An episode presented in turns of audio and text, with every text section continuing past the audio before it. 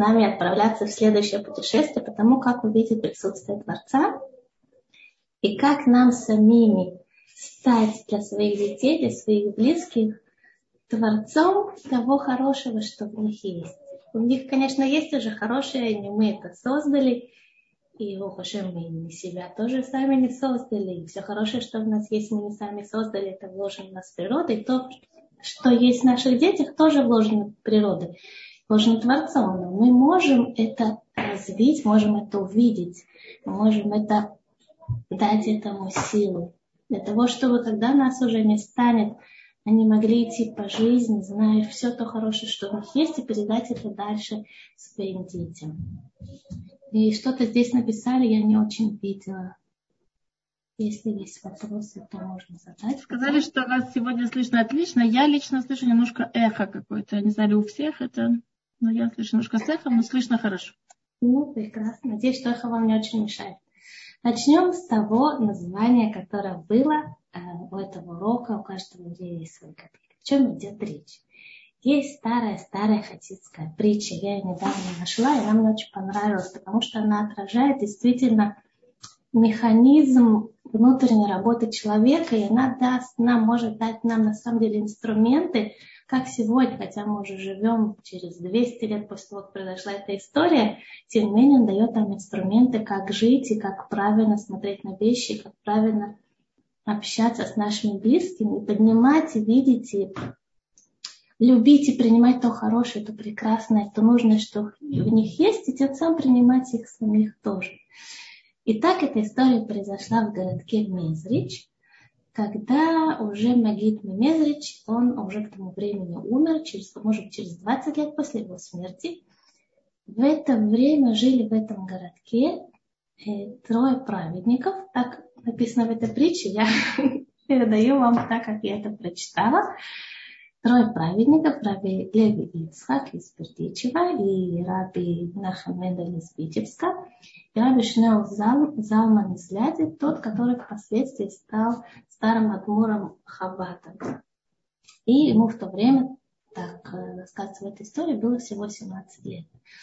В то время евреи очень страдали от, э, от наветов, да, и, и один из можно так сказать, или губернатор, или э, тот, кто в это время правил этим городком, это городского, может быть, глава городского совета, он растратил все казенные деньги, и ему стало известно, что из Санкт-Петербурга приезжает комиссия, потому что уже видели, что он, то, что он собирает от жителей городка, и налоги, и, и разные подачи, он не передает это дальше, оставляет это у себя, и он это проедал, проматывал и так далее. И приезжает из Санкт-Петербурга комиссия посмотреть, чем он занимается, почему поступают от него деньги.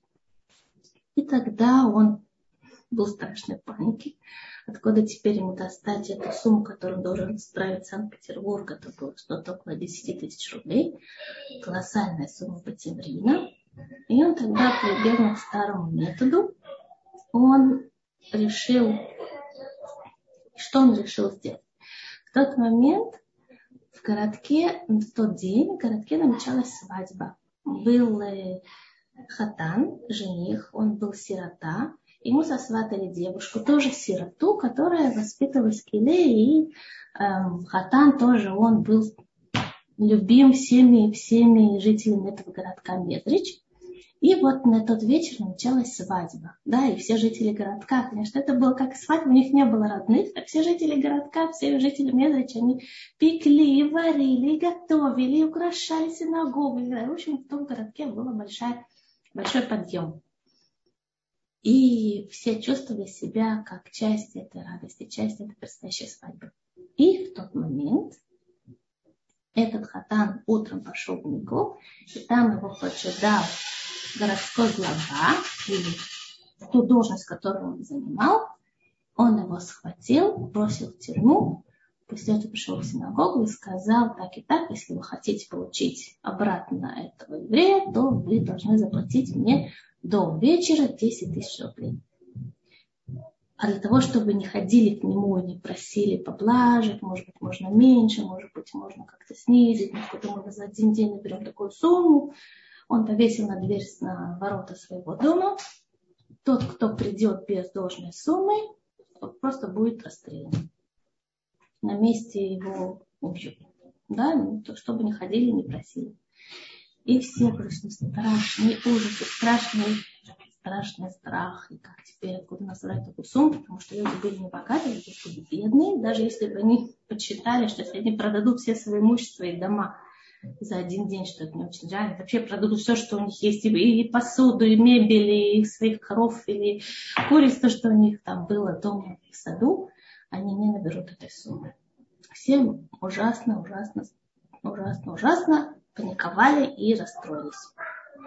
И тогда трое этих праведников, которых мы с вами раньше говорили, не сказали. Нам нужно обязательно найти эту сумму. Нет возможности, должна быть вечером свадьба. И жил в их городке человек, еврей, которого звали Зеев. Да, он давно уже перестал, э, порвал все связи с еврейской общиной, ничего не соблюдал, и он не хотел, никого не принимал. Если к нему кто-то приходил и просил такого, бедный, к нему стучались, просили помочь, он просто на них справлял собак, да, чтобы не выматывались с его двора и никого не принимал.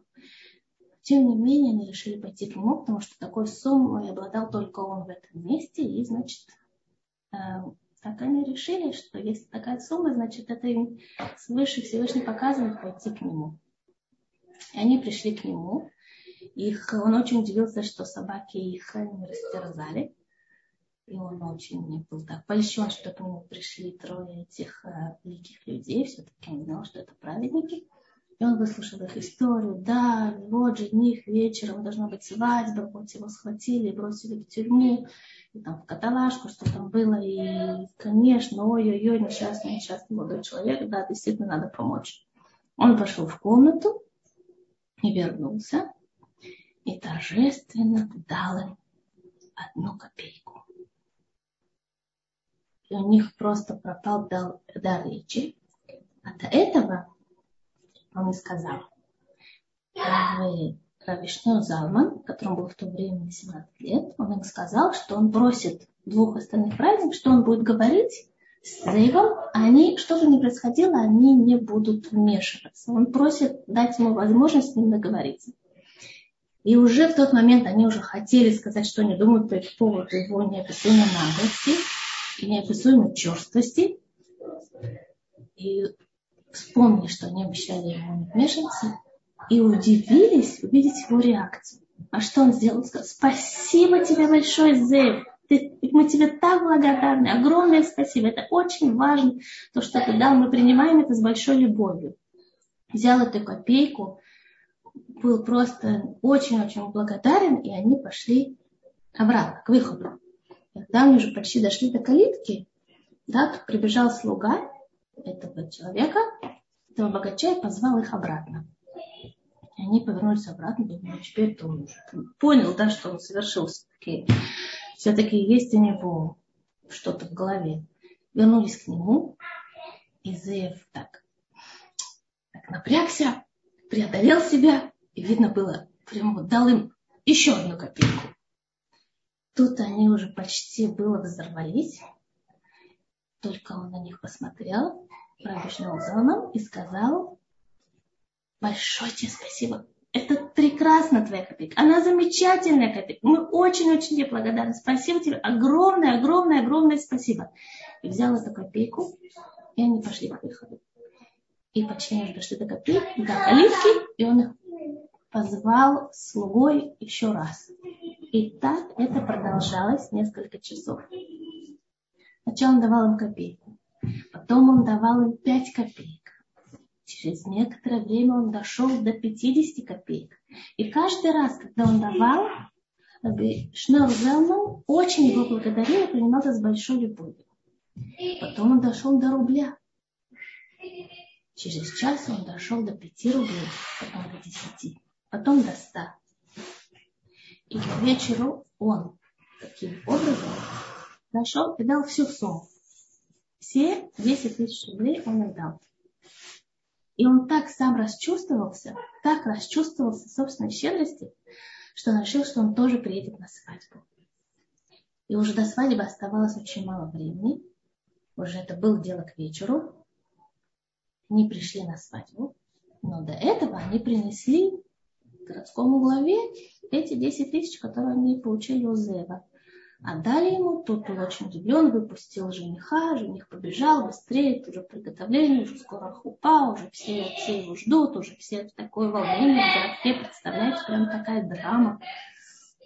А городской глава получил эти деньги, сначала был ошеломлен, он не ожидал, а потом, когда он уже к тому времени хорошо напился, потому что он не знал, что евреи ему принесут, и думал, сейчас его посадят в тюрьму. И приедет комиссия и увидит, что денег нет. А тут он уже был, увидел, что деньги есть, ему пришла в голову мысль, а зачем он должен эти деньги отдавать. Он их деньги возьмет себе, сядет, и сейчас сядет на коня, ускачет, спрячется, и там начнет жить свое удовольствие. Вообще не будет никому эти деньги отдавать. И дальше повествует притча, что он уже был очень пьяный, он сел, сел на лошадь и, и поскак, на, с моста навернулся и налетел на, на, на огород, сказать, огорожение, на ограду моста, перевернулся и упал в реку, а это кошелек, это сумка с деньгами, она от, от на то, что он налетел на ограждение моста, она вылетела, а хупу ставили, ставили прямо недалеко от моста, и эти, эти кошелек это с деньгами, он упал прямо к танцующим под ноги, и он упал прямо перед Зейвом. И Зейв увидел свою сумку с деньгами, и он был такой же расчувствованный, такой приятно потрясенный тем, что он дал все эти деньги, и он был очень щедрый. И в тот момент он на такой волне отдал эти деньги жениху и сказал, это тебе мой подарок на свадьбу а городской глава погиб, и вот так рассказывается притча, что с тех пор Зеев стал, значит, частью еврейской общины того городка, по крайней мере, он уже не жил от нее в таком, в таком отдалении. О чем нам рассказывается эта притча? Очень важный и очень ценный урок она нам дает с вами, что если мы не видим и не принимаем то очень маленькое, что есть у человека, у него нет сил, у него нет возможности дать что-то больше. Если мы принимаем его копейку с любовью, с благодарностью, с принятием, не судим его от тех 99,999, что он мне дал, а просто действительно рады тому той копейке, которая у него есть, это ему силы и желание, его сердце открывается, он может дать дальше рубль. Если мы принимаем его рубль, и не говорим, почему рубль? Почему не 100 рублей? Почему не 1000 рублей?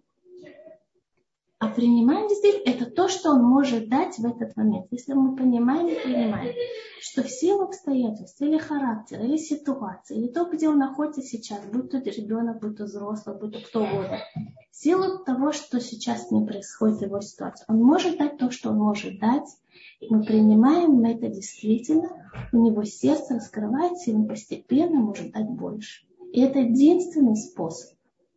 Нет способа давить на человека и, и думать, что ты, посредством давления он может. Может быть, можно от него выжать, если это ребенок, надавить и выжать, и, и заставить, и вот это так, это так, вот это очень у нас принято был такой подход, да.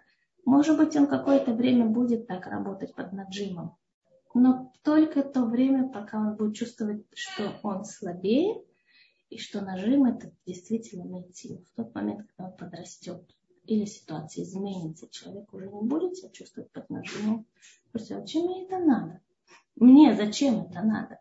То, что он давал, и то, что он делал, это не было посредством его внутреннего роста, его каких-то изменений.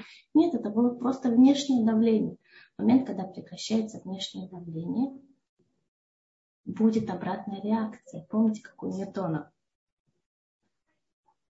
И только если мы действуем таким путем, который описывается нам в этой, нам в этой притче, тогда у человека постепенно, шаг за шагом.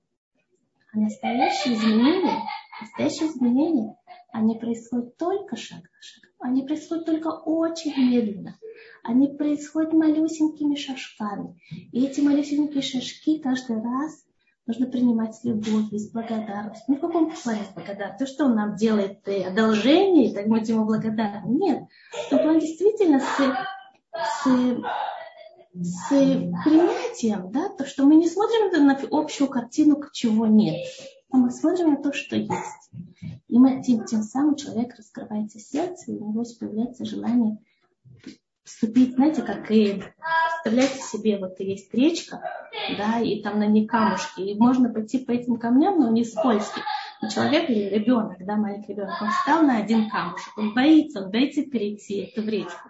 Он встал на камушку, видит, что вроде как он, у него, и так он боясь, боясь, боясь, и все-таки ставит ногу на следующий камушек. Да? Потом, понимаете, когда он чувствует устойчивость под ногами, тогда он может сделать следующий шаг.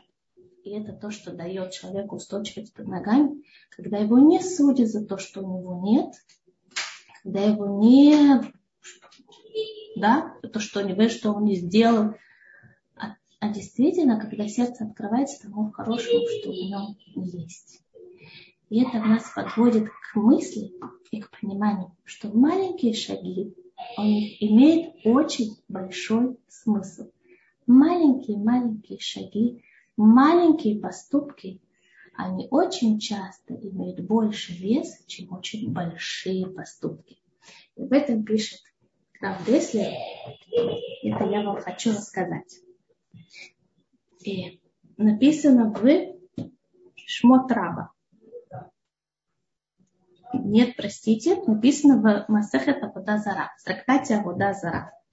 Раби Ханина бен Тарадион, где был один из великих мудрецов периода перед разрушением, в период разрушения второго храма, что он делал, когда был запрет заниматься изучением, то был запрет преподавать Тору, да, что он делал? Он собирал учеников, открытую собирал их и им преподавал.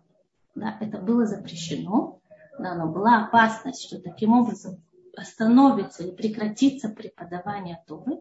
Да, это был действительно очень тяжелый период для еврейской истории.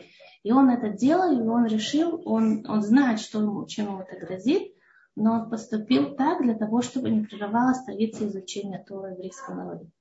И его схватили. Его схватили, естественно, приговорили к смертной казни. И он спросил Раби Йоси бен Кисма. Он его спросил, как ты думаешь, будет ли у меня, есть ли у меня будущий мир? Будет, если у меня доля в будущем мире? И бен Кисма спросил у него, расскажи мне о каком-нибудь твоем маленьком поступке. Почему он спросил у него именно о маленьком поступке? Недостаточно того геройского поступка, что он, несмотря на запрет властей, подвергая смертельной опасности, собирал учеников и преподавал им Тору, это недостаточно основания, чтобы у человека была доля в будущем мире? Нет.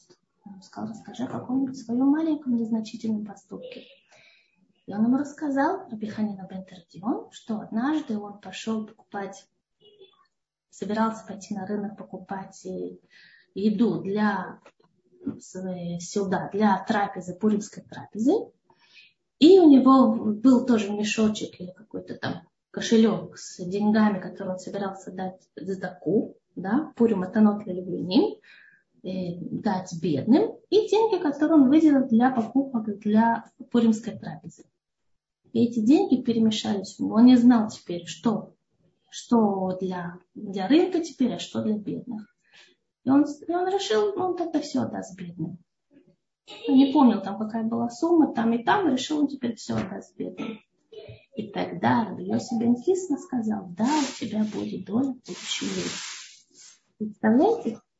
Такой поступок. Почему такой поступок Раби Йосиф бен Кисма решил, что из-за этого поступка человек куда будет великому мудрецу Торы, который подвергался бессмертельной опасности, ему будет доля в будущем мире. А мы знаем, что Йосиф бен Кисма сам из Берке, а вот, помните, был там такая ситуация, когда ему подошел к нему один человек и сказал, я тебе дам много-много-много-много богатства и почета и уважения, я тебя прошу, иди жить в нашем городе. И он его спросил, в вашем городе изучают Тор, в вашем городе есть бет мидраш, есть синагога. Он сказал, нет, у нас нет бет мидраш, у нас ничего нет. В нашем городе ничего нет, никто не изучает Тор. И он ему сказал, даже если дашь мне все сокровища мира, все, все жемчужины, все драгоценные камни твоего, и которые ты можешь только дать всего мира, я не пойду жить в то место, где не изучаю Тору. Да? Это была его, это не теперь указание для всех людей, но его, для его пути, для его жизненного предназначения, для его жизненной миссии, он должен, он знал, что он должен жить вместе, где изучать Тору. А у каждого человека свое. Это было его. То есть он знал, что такое ценность деньгами, он их пренебрег этим предложенным богатством и остался жить вместе, где изучает Тору. Почему же теперь эта небольшая сумма, которую Рабиханина Бентерадион рассказал ему, что он дал бедным, она такое произвела на него впечатление, что он сказал, да-да. Из этого поступка видно, что это доля в будущем мире. Ответ пишет Абдеслав, что если у человека есть большой поступок, он делает что-то значительное, важное, я не знаю, какие интересы примешиваются к этому. Может быть, и посторонние интересы, да, не связанные именно с того, чтобы было прославлено имя Творца в этом мире очень много посторонних вещей, которые примешиваются к его широким жестам, которые человек делал в своей жизни. Да? Каждый человек может под влиянием такого порыва сделать какой-то необыкновенный жест, какой-то поступок геройский. Он так настроился, и вот он со всей силы идет, и он делает, получает это колоссальное удовольствие, да, и так далее или он не получает колоссальное удовольствие, да, потому что он получил достаточно уважения, признания, благодарности, да, таким образом человек может видеть, действительно, что им двигало в тот момент, когда он сделал такой великолепный порыв. Но, в принципе, любой человек может сделать такой порыв. Раби Ильяу Теслер говорит, не этим определяется настоящая величина человека, не этим определяется его действительно ступень, где он находится. А где проявляется его ступень, где человек находится? Там, где он делает незначительный поступок. Там, где он делает самый маленький поступок в этом самом маленьком поступке ничего не примешивается, потому что он не ожидает, что он не собирается никому рассказывать, и он и не ожидает никого благодарности или каких-то почестей. Знает, что это какая-то незначительная мелочь. И вот в этой незначительной мелочи, где он сам с собой, только сам с собой, с Творцом, только сам с собой, со своим сердцем, с Творцом, и тогда в этом маленьком поступке можно понять, где он находится самые маленькие поступки, они имеют большее значение для души человека, потому что они настоящие, потому что к ним не примешиваются другие салют и так далее.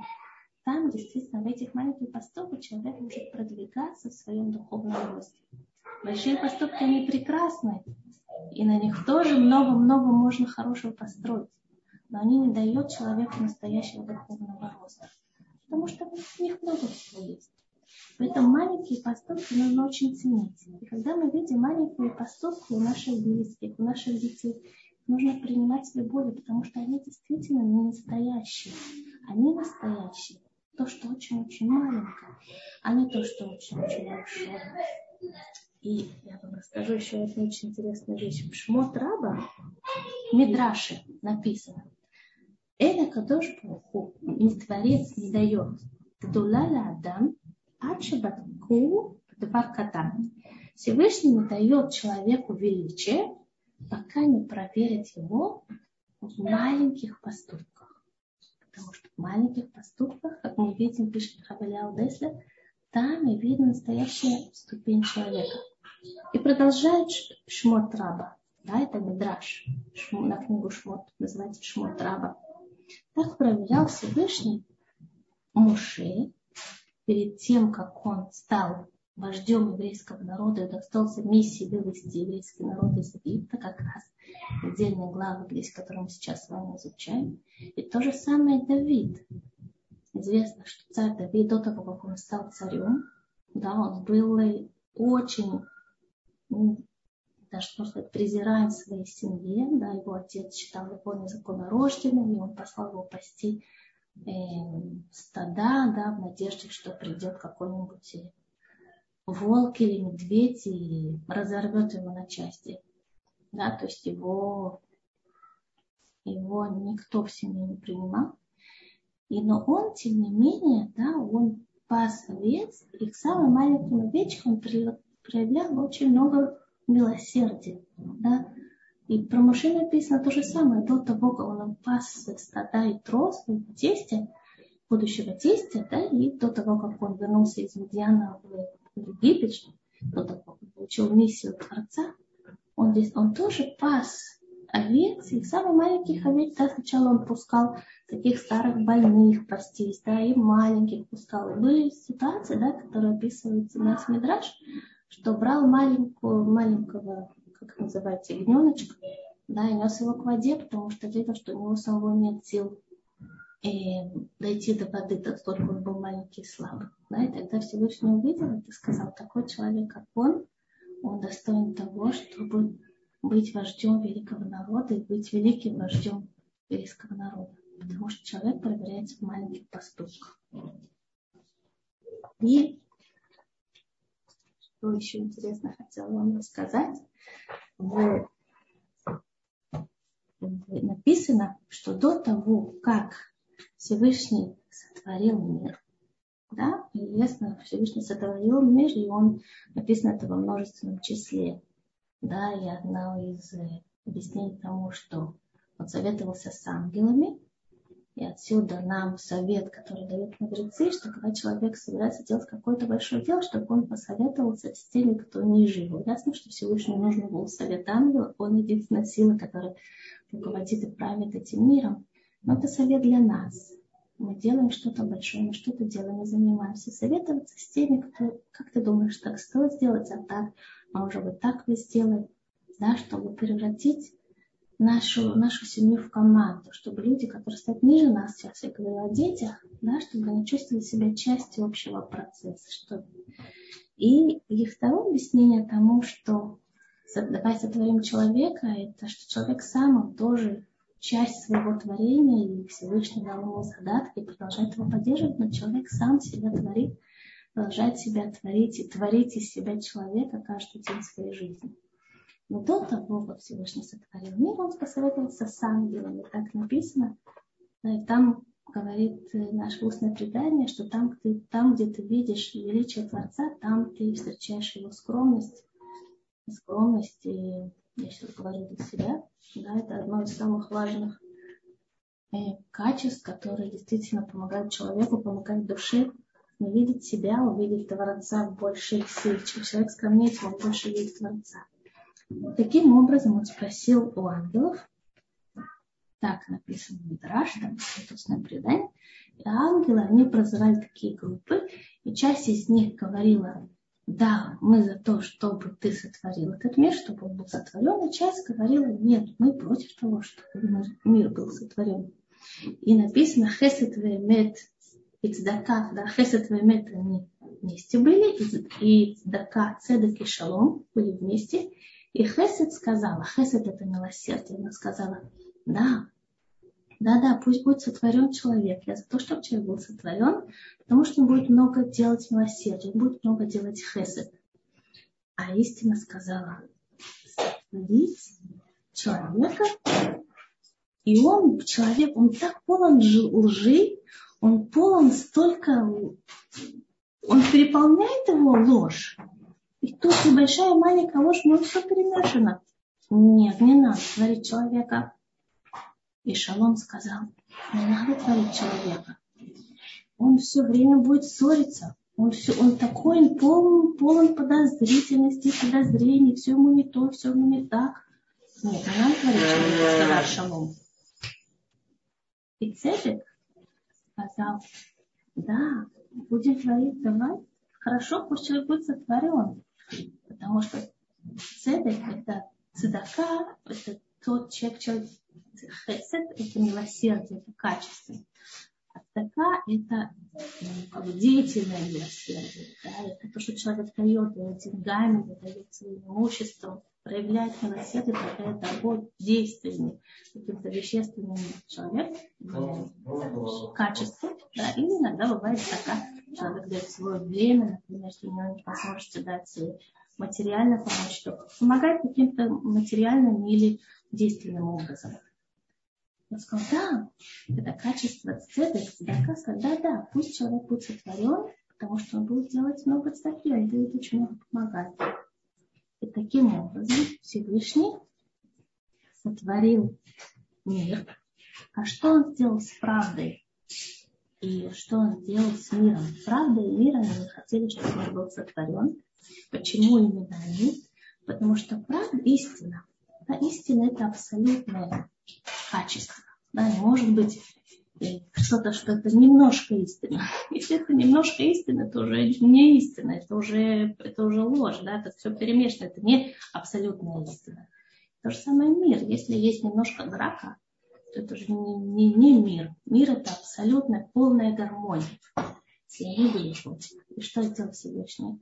Он сотворил этот мир, и он сотворил человека. А что он делал с правдой?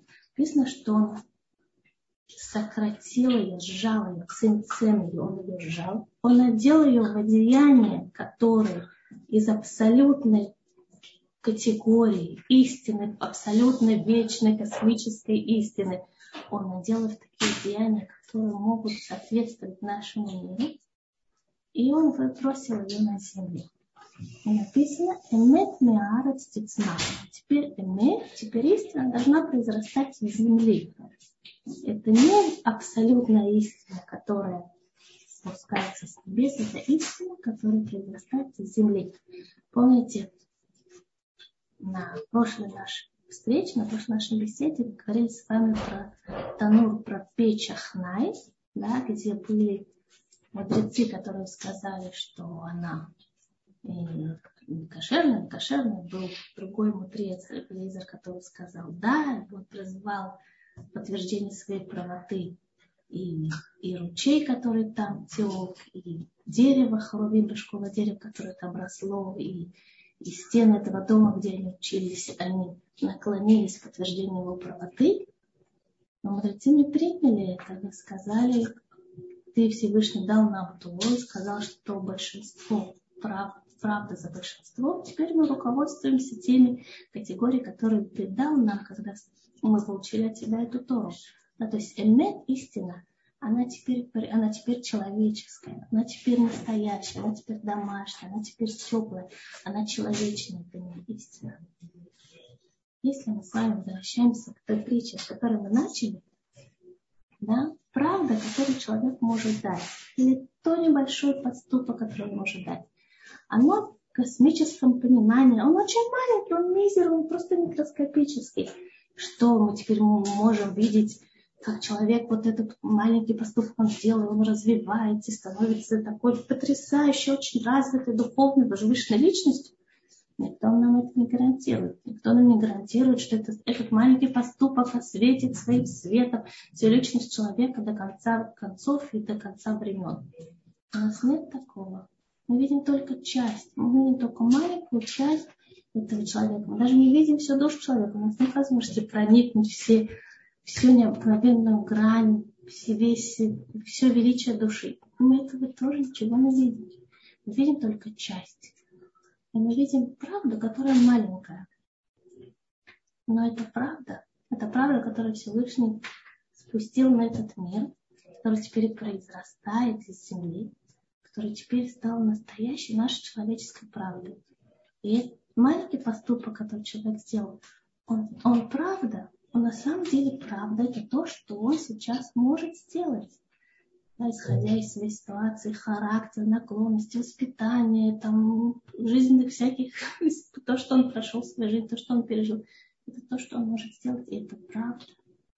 Да, это правда, этот поступок надо принять с любовью и понимать, что это, это так оно и есть, это, это его правда в данный момент.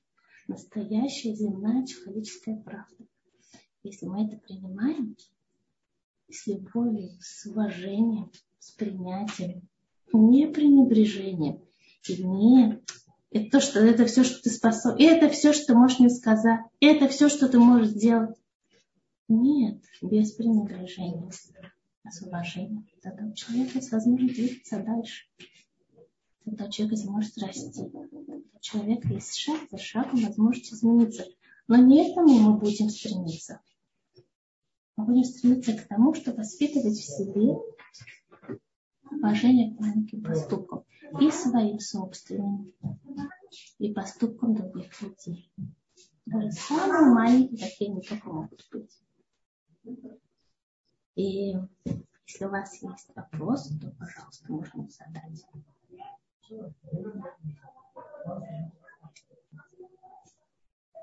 Есть вопросы? Если нет вопросов, то я продолжаю. И то, что мы с вами говорили до этого, да, что Всевышний сказал правду, бросил ее на землю, ну, он ее облачил в одеяние, которое она может жить в этом мире, да, иначе бы она не могла прямо быть такой возвышенной, духовно, космической, абсолютной, и тут же упасть в наш, в наш мир, да, она бы не выдержала. Нет, он ее держал, облачил, и тогда она спасет нашу жизнь. Что же стало с миром? Мир, он тоже высказался против того, чтобы человек был сотворен. Помните? Мир шалом. Он сказал, нет, нет, человек, он, ой, он столько у него всяких ссор, всяких него, да. Нет, нет, невозможно его сотворить.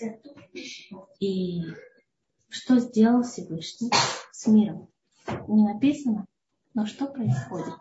Когда есть правда, когда есть истина, когда мир, он тоже может жить рядом с этим. Когда истина, когда правда, она растет из земли, когда не абсолютная категория, что это мерка, меряется все человеческие поступки, а она теплая правда, она домашняя, она настоящая, она человечная, тогда и мир тоже может жить рядом с этой правдой. Рассказывали, нам известно, что были две школы.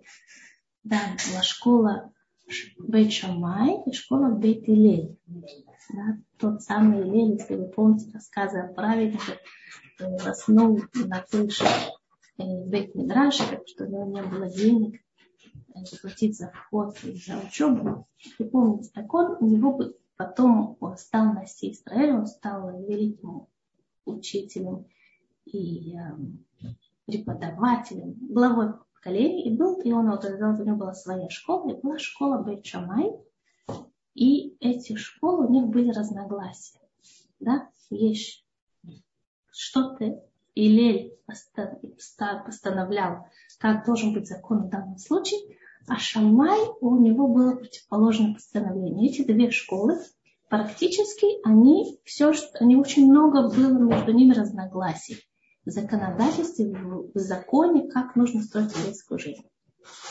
Но что интересно, эти обе школы, оба этих руководителя, хотя они были, у них было очень много разногласий, но они действительно руководствовались правдой. Они не руководствовались своими личными интересами, они руководствовались правдой.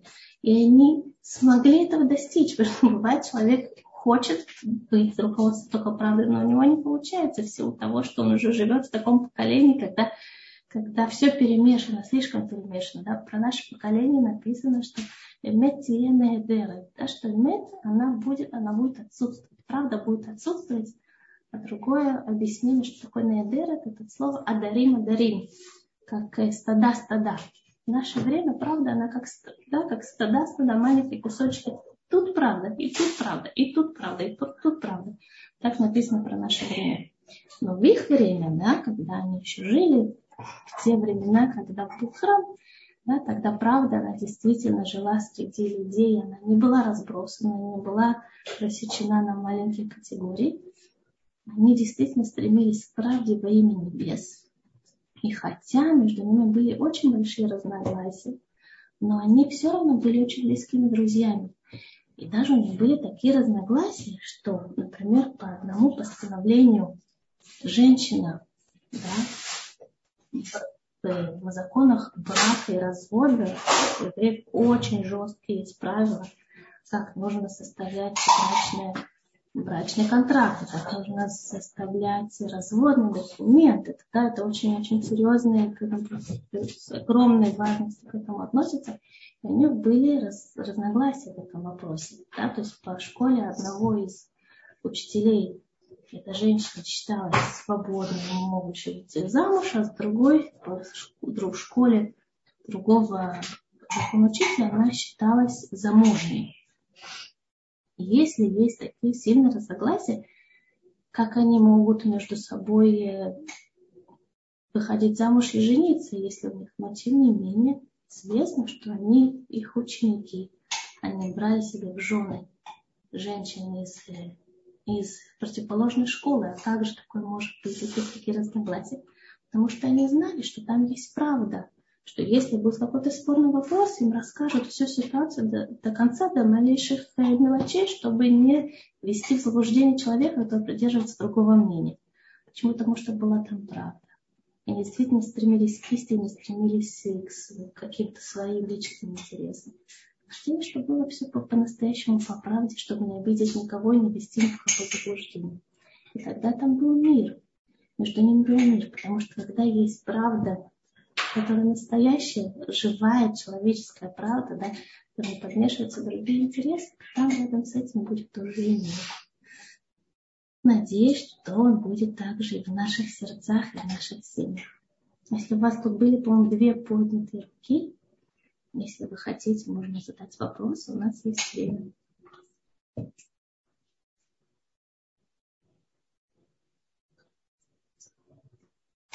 Бачева, вы не слышите? Да, да, и то я извиняюсь, немножко была помеха со связью. И я вижу, что Михаил Ирина подняла руку и хочет задать нам вопрос. Хорошо. Я включаю микрофон. Скорее всего, это была ошибка, потому что рука уже опущена. По ошибке, скорее всего. Я вижу, что у нас абсолютно нет вопросов в чате и нет поднятых рук. Если у кого-то возник вопрос, сейчас очень хорошая возможность использовать это, это время и задать вопросы.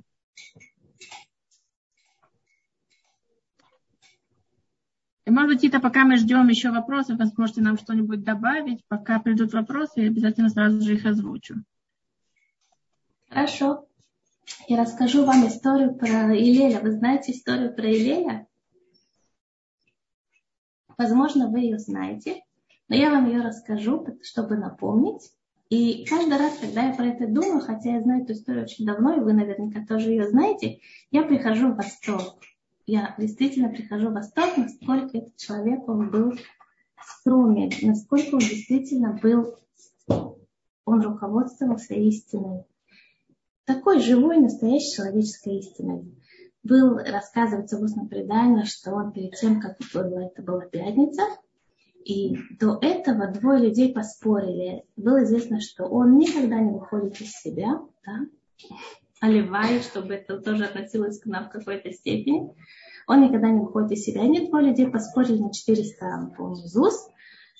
И один говорил, я выведу его из себя, другой говорил, я не выведу его из себя. То есть я смогу его разозлить, другой говорит, тебе не удастся его разозлить, и они поспорили. Это дело было в пятницу, перед субботой, да, когда очень много дел, когда напряженная обстановка, он специально выбрал это время, когда напряженная обстановка, когда много дел, когда человек очень занят, и он не меньше способен концентрироваться, когда в нем много всего висит.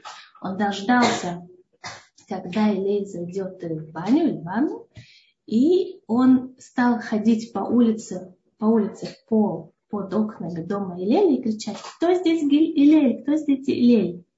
Илель вышел к нему и сказал, сын мой, что ты хочешь? И он ему сказал, почему у жителей Африки у них э, широкие стопы? Сказал, ты задаешь важный вопрос. А у них широкие стопы, потому что они ходят по песку, Всевышний создал такие широкие стопы, чтобы они не проваливались. Да, в судах удовлетворил тебя этот ответ? Да. И он вернулся в баню. И тот человек снова стал рассказывать. И вдоль, вдоль, вдоль по улице кричать, кто здесь Илель, кто здесь Илель. Надо понимать, что Илель, он, он был на сей Израиль. Да, то есть это должность, которую обычно переводят как князь. Но как Действительно, у него был, он был руководителем и основополагателем, у него была школа, у него было тысяча учеников, он был очень уважаемый человек. И он ему просто Илей, да, как какой-то продавец рынка. И кто здесь Илей, кто здесь? И он снова к нему вышел, он снова ему задал вопрос, по-моему, почему у китайцев узкие глаза, что-то такое. И я уже помню, что Илей ему ответил, неважно.